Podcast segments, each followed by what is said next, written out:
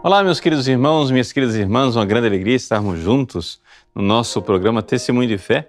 Aqui quem fala é o Padre Paulo Ricardo e quero convidar vocês para nos próximos minutos estarmos juntos e meditar a respeito da palavra de Deus que nos propõe a igreja neste domingo, que é o terceiro domingo do tempo comum. Como vocês já sabem, nós estamos agora é, num novo ano litúrgico em que nós iremos meditar a cada domingo, é, sobretudo a partir do Evangelho de São Mateus. Então, o Evangelho desse domingo, do terceiro domingo do tempo comum, é de São Mateus capítulo 4, versículos de 12 a 23.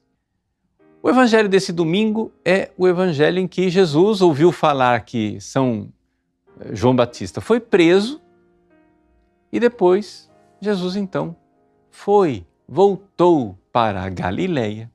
Galileia é a terra onde Jesus cresceu, é lá que fica Nazaré. Mas ao invés de Jesus ir para Nazaré, ele foi para uma cidade na beira do lago, o lago de Tiberíades também, é, chamado de Mar da Galileia. E Jesus, nesta cidade lá, é, na beira do lago, no Mar da Galileia, ele faz ali o seu centro de, de operações. O Evangelho de hoje, então, narra essa decisão de Jesus de começar a agir a partir de Cafarnaum e narra a vocação, digamos assim, o chamado de quatro dos apóstolos. João e André, perdão, Pedro e André, que eram irmãos, e João e Tiago, também eram irmãos. Então são dois pares de irmãos. Né? Pedro, André, Tiago e João. Muito bem. Aliás, esses quatro apóstolos vão ser sempre os preferidos de Jesus e serão chamados por Jesus para momentos importantes, como a ressurreição da filha de, Lá, de, de Jairo, é, a transfiguração, o Horto das Oliveiras, né? e assim por diante. Pois bem, Jesus aqui então vai é, chamar estes quatro apóstolos, mas existe alguma coisa de incrível nesse evangelho desse domingo. Um negócio assim que não dá para a gente acreditar muito. Que é o seguinte: Jesus vê lá Pedro e André pescando, de repente Jesus diz: Vem, eu vou fazer de vocês pescadores de homens. E eles largam tudo e vão. Mas pera lá, escuta, isso aqui é um negócio meio louco. Quem de nós, né, qual, é, qual é a sua profissão? Você é mecânico? Você é cozinheiro? O que, é que você faz da vida? Você é advogado? Imagina você estar tá lá trabalhando no seu escritório, na sua oficina. Chega um absoluto e perfeito desconhecido e chega e diz: Vem e me segue, eu vou fazer de você pescador de homens. Aí você vai tudo: larga mulher, larga filho, larga a sua profissão, deixa tudo e imediatamente segue Jesus. Porque é isso que o Evangelho diz. Versículo 20: Eles imediatamente deixaram as redes e o seguiram. Versículo 22 se repete outra vez. E eles imediatamente deixaram a barca e o pai e o seguiram. Como assim? Essa coisa que parece para nós bastante intrigante é resolvida por é, Santos Tomás de Aquino, não somente pela ciência bíblica, mas pela tradição da igreja. Que é o seguinte: na verdade, na verdade, já que nós estamos lendo o Evangelho de São Mateus, nós temos que lembrar que Mateus, Marcos e Lucas são evangelhos que apresentam um resumo da vida de Jesus. Ou seja, na realidade, aquilo que São Mateus está nos apresentando aqui não é a primeira vocação de Pedro, André, Tiago e João. Santo Tomás diz: é a terceira vocação, é a terceiro chamado. Ou seja, é a terceira vez que Jesus está chamando. Isto significa que para entender este milagre de como é que Jesus entra na vida da pessoa. E você vai larga tudo e segue Jesus para entender esse milagre, um negócio assim que para nós parece impossível. Você tem que entender que tem um processo. E Santo Tomás de Aquino nos ensina a compreender esse processo. Qual foi o processo então? Vamos lá. Vejam. Recordar, nós aqui estamos no último ano da pregação de Jesus. Ou seja, o Evangelho mesmo nos diz, ele coloca a data aqui. Ele diz que João Batista foi preso. Quando João Batista foi preso, Jesus vai para Galiléia e lá começa a pregação do seu último ano aqui na terra. Mas o que é que aconteceu antes? Vamos fazer uma recapitulação? Bom, vamos lá. Santo Tomás de Aquino nos recorda uma tradição da igreja. Ah, lá vem o senhor Padre Paulo com essa coisa de tradição. A igreja, nós estamos em outros tempos, não tem por que acreditar. Não, a igreja continua acreditando nisso. Está aí no ofício. Quem reza a liturgia das horas, no dia da epifania do Senhor, né? quando a gente reza vésperas, a gente lê a seguinte antífona. Eu vou ler para vocês. Recordamos neste dia. Que dia? 6 de janeiro, tá? Que é a data tradicional da Epifania. A igreja acredita que no mesmo dia, na mesma data, aconteceram três coisas. Em anos diferentes, mas no mesmo dia. Recordamos nesse dia três mistérios. Hoje, a estrela guia os magos ao presépio. Então, a igreja crê que o mesmo dia que os magos foram lá e adoraram Jesus é o dia em que Jesus foi batizado no Jordão e é o dia em que Jesus fez o milagre das bodas de Caná. Vou continuar a leitura da antífona. Repito, hoje a estrela guia os magos ao presépio. Hoje a água se faz vinho para as bodas. Hoje Cristo no Jordão é batizado para salvar-nos. Meus queridos, vejam, esta tradição da igreja explica muita coisa. Vamos então contar a história para você. Deixa de lado a história dos magos, que aconteceu muitos anos antes, e não vem aqui ao caso. Como é que começou a vida pública de Jesus? A vida pública de Jesus começou com o batismo. Jesus foi batizado no Jordão. Acontece que, um ano depois, Jesus estava em Caná, na mesma data, transformando a água em vinho. Portanto, aquilo que para nós pode parecer uma coisa imediata, não é imediato.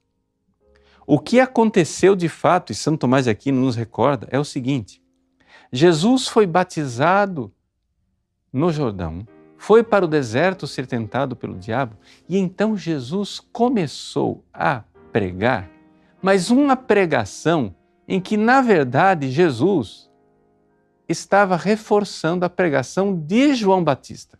Jesus, no primeiro ano dele, não fez milagres. E a coisa óbvia que ele não fez milagres é que Caná da Galileia é o primeiro sinal, o primeiro milagre dele. Então, entre o batismo e o primeiro milagre de Jesus, teve um ano.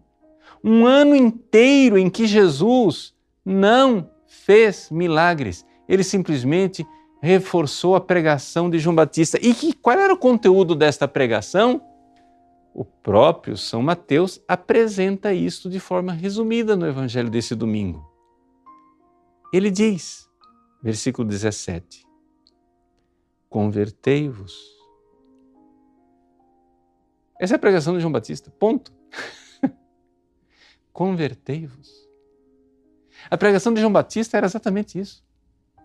Olha, vocês mudem de vida, porque o juízo está próximo.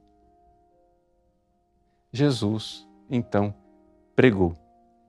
Quando Jesus pregou esse primeiro ano, Jesus não apresentou um conteúdo diferente de João Batista, sabe por quê? Porque é evidente, gente. Jesus não veio abolir o Antigo Testamento. Jesus não queria apagar a pregação de João Batista, senão por que é que Deus teria mandado João Batista para preparar o caminho?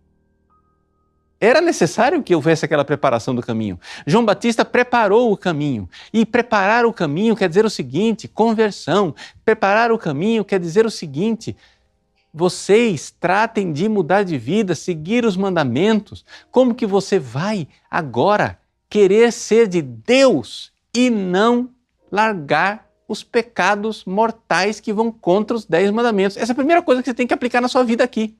A primeira conversa que, que a gente tem que entender aqui, gente, é que como que, que, que Pedro, André, Tiago e João largaram tudo e seguiram Jesus? Foi assim, mágica? Tac! Né? De repente, foi, largou tudo. Não, começa pelo começo, vamos começar pela base. Larga os pecados mortais.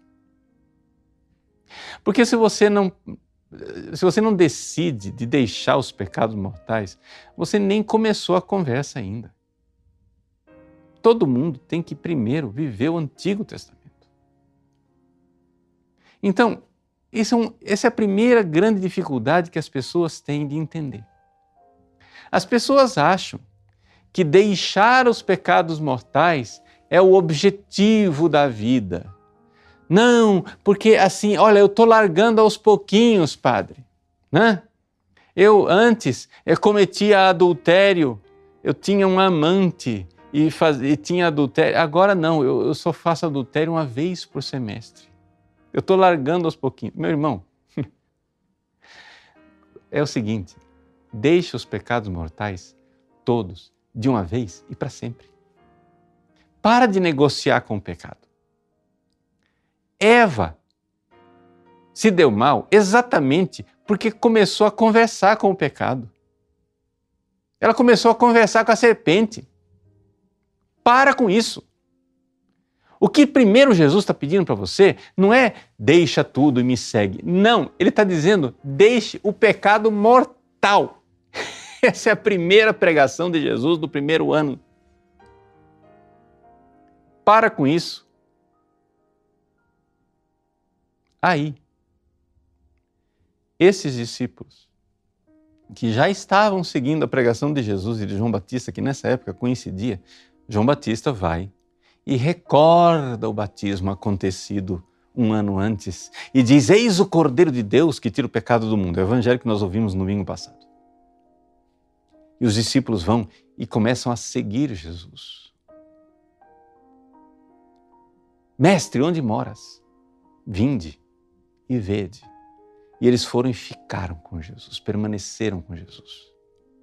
Então, o primeiríssimo chamado né, deles, por parte de Jesus, quando começou o Novo Testamento para eles, foi que eles começaram a frequentar Jesus. Eles começaram a conhecer Jesus de forma muito superficial.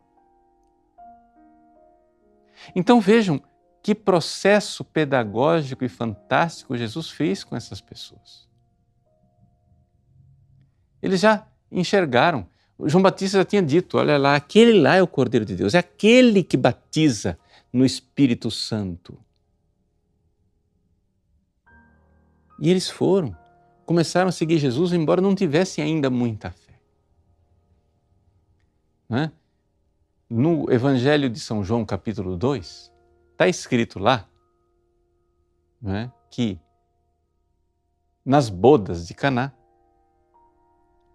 estavam lá, estava lá Maria, mãe de Jesus, e também Jesus foi lá com seus discípulos. Aí Senhor vai dizer assim: está vendo? Eles já eram discípulos, já tinham fé. Não. Ainda não. São Tomás de Aquino diz assim que os discípulos são chamados de discípulos lá nas bodas de Caná, por antecipação. É mais ou menos como se eu dissesse assim: olha, o padre Paulo Ricardo nasceu em Recife. Mas na verdade, quando eu nasci, eu não era padre, né? Quando eu nasci, eu só era o Paulo Ricardo. Eu me tornei padre depois. Então, a mesma coisa, os discípulos de Jesus estavam em Caná, mas eles ainda não eram discípulos, eles só estavam ficando com Jesus, acompanhando Jesus, é, frequentando Jesus, sendo amigos de Jesus. Essa é a primeira coisa, meu irmão. Então, veja, largue os pecados mortais e comece a se aproximar de Jesus, sabendo que ali está aquele que vem nos trazer a graça, o que batiza no Espírito Santo. Você ainda pode até nem crer o suficiente, mas comece a estar com Ele. Comece a ouvir pregações, Comece a ler a vida dos santos, comece a estudar o catecismo, comece a iluminar a sua inteligência. Gente, ninguém ama o que não conhece. Não tem essa mágica. E nem Jesus fez essa mágica. Para chegar no hoje aqui desse evangelho, vai, larga tudo e vem, você vai ser pescador de homens eles tiveram primeiro que ter um conhecimento básico e fundamental de Jesus. Esse é um problema que as pessoas não querem mais. As pessoas não querem mais doutrina, não querem mais saber. Mas escuta, como é que você vai crer na fé da igreja se você nem sabe qual é a fé? Estuda o catecismo. Estuda a doutrina. Ninguém ama o que não conhece. Mais do que isso, Ninguém crê no que nunca ouviu falar. Como é que você vai fazer um ato de fé? Frequenta Jesus. Vai, estuda o catecismo, procura a doutrina da igreja. Essa é a primeira coisa. Chesterton, descrevendo a conversão dele, ele disse o seguinte: é, existem é, três fases. Aqui é as três fases de Chesterton, mas São Tomás aqui não. Chesterton, tem três fases para a conversão da pessoa.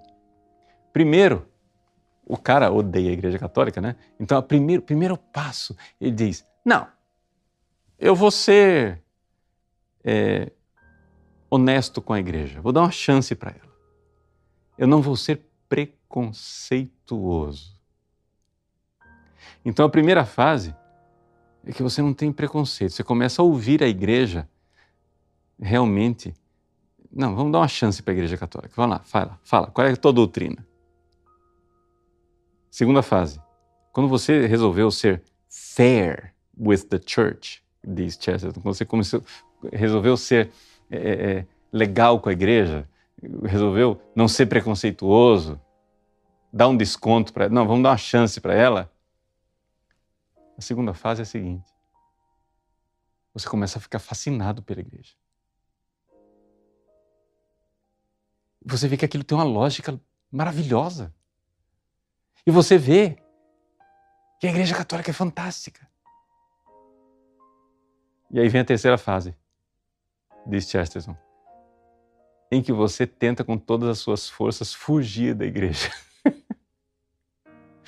Porque você Primeiro, você deu uma chance para ela, depois você ficou fascinado com ela, mas depois você viu que ela está te pedindo a vida. E você começa a espernear e quer cair fora. e é exatamente isso. Pois bem, esta, este é o caminho, né, descrito por Santo Tomás de Aquino. Os discípulos, primeiro, começam a, estar lá com Jesus e ouvir ele. Depois, eles começam a ver os milagres e eles começam a crer. Mas depois que eles creram, Jesus começa a mostrar que eles têm que dar tudo. É um processo. É o processo da graça. É o processo que faz com que você realmente enxergue não somente que Jesus é importante, não somente, primeira fase, Jesus é importante, deixa eu ouvi-lo. Não somente que Jesus é o próprio Deus, você começou a ter fé, esse é o segundo chamado. Mas tem a terceira fase. Você começa a enxergar que Jesus é a razão da sua vida. E que, na verdade, ele não veio para resolver algum problema seu. É você que veio para se entregar a Ele. Você nasceu para isso. Você não nasceu para outra coisa. Meus irmãos, é essa a realidade fantástica e maravilhosa do Evangelho. O Evangelho deste domingo nos mostra o terceiro chamado dos apóstolos. Primeiro, frequente Jesus. Segundo chamado, creia em Jesus. Terceiro chamado, agora, dê sua vida inteira. Porque você não tem mais vida. Na verdade, Ele é a sua vida. Para nós, que lemos a vida dos santos e vemos os santos se entregarem a Jesus desta maneira, dessa forma extraordinária, tudo isso parece tremendo. E dá exatamente aquela vontade que deu no Chesterton, de sair correndo. Não! Eu comecei a crer, eu vi que é fascinante, mas agora eu tenho que me livrar desse negócio aqui, porque isso está pedindo minha vida. Esse negócio aqui está pedindo a minha vida. Não, tô fora, fui. Sumi daqui. Mas você sabe que não tem mais como fugir. Ele é a razão da sua vida. E você precisa deixar tudo. Deixar tudo não quer dizer que você que é casado vai ter que deixar sua mulher. Deixar tudo não quer dizer que você que tem um emprego tem que parar de trabalhar. Deixar tudo aqui quer dizer o seguinte: nada mais faz sentido se ele não estiver em tudo mais. As coisas só fazem sentido se estiverem com Jesus e por Jesus e em Jesus, por Cristo, com Cristo e em Cristo. Ele é a razão de ser da minha vida. Eu vim para Ele, para me unir a Ele e por isso me desapegar de tudo. E tudo só terá sentido esposa, filhos, emprego, saúde, vida se eu estiver com Ele. Porque Ele é a razão de ser da minha vida. Aquilo que inicialmente apavora e faz com que você ache que você não dá conta, a graça o fará. Então, coragem. Vamos lá. É um processo. Eu não sei em que fase você se encontra. Se você ainda está no Antigo Testamento em que você precisa largar seus pecados. Ou se você está frequentando Jesus no primeiro chamado, em que você é chamado simplesmente a dar uma chance e ouvi-lo. Mas Pode ser que você já esteja mais avançado. No segundo chamado, que você já creia e creia verdadeiramente. Mas esse crer talvez esteja apavorando você. Aquele Jesus fascinante, que era uma descoberta alegre, talvez já esteja apavorando você. Coragem, não tenha medo. A graça está operando uma transformação em você. E como todos os santos, nós que somos chamados a ser santos, teremos um dia uma força que vem do alto, que nos fará deixar tudo e seguir a razão de nossa vida. Deus abençoe você. Em nome do Pai, e do Filho e do Espírito Santo. Amém.